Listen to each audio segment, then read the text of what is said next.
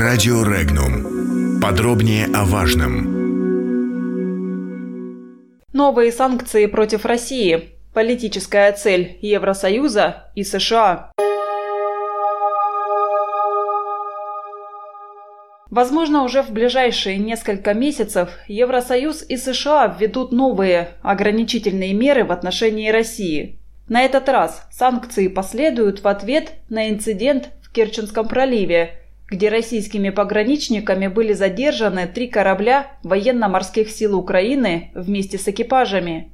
Об этом со ссылкой на источники сообщил телеканал Sky News.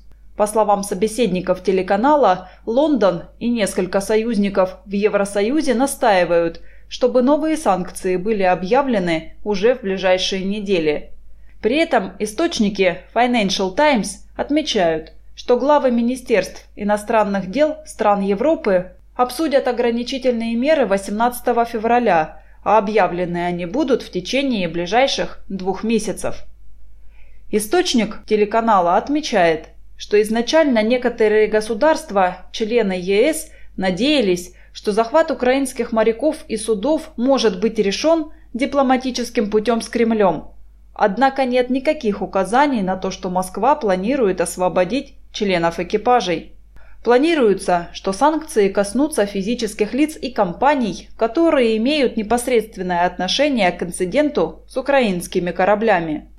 Добавим, что в МИД Великобритании подтвердили, что внешнеполитическое ведомство вместе с европейскими партнерами работает над анализом конкретных антироссийских мер в ответ на инцидент вблизи Керченского пролива в 2018 году.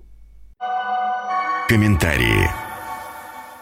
Санкции, которые Запад планирует ввести в отношении России за провокацию Украины в Керченском проливе, считает президент Центра стратегических коммуникаций Дмитрий Абзалов, преследуют политические, а не экономические цели.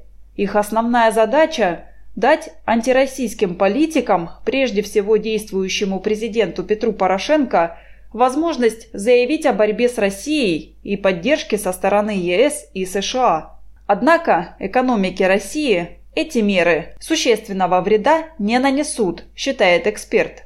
Абзалов напомнил, что во время Керченского кризиса рубль шел вниз, потом восстановился. Несекторальные санкции не наносят серьезного урона, основная их задача – политическая, отметил эксперт. Подробности читайте на сайте Regnum.ru.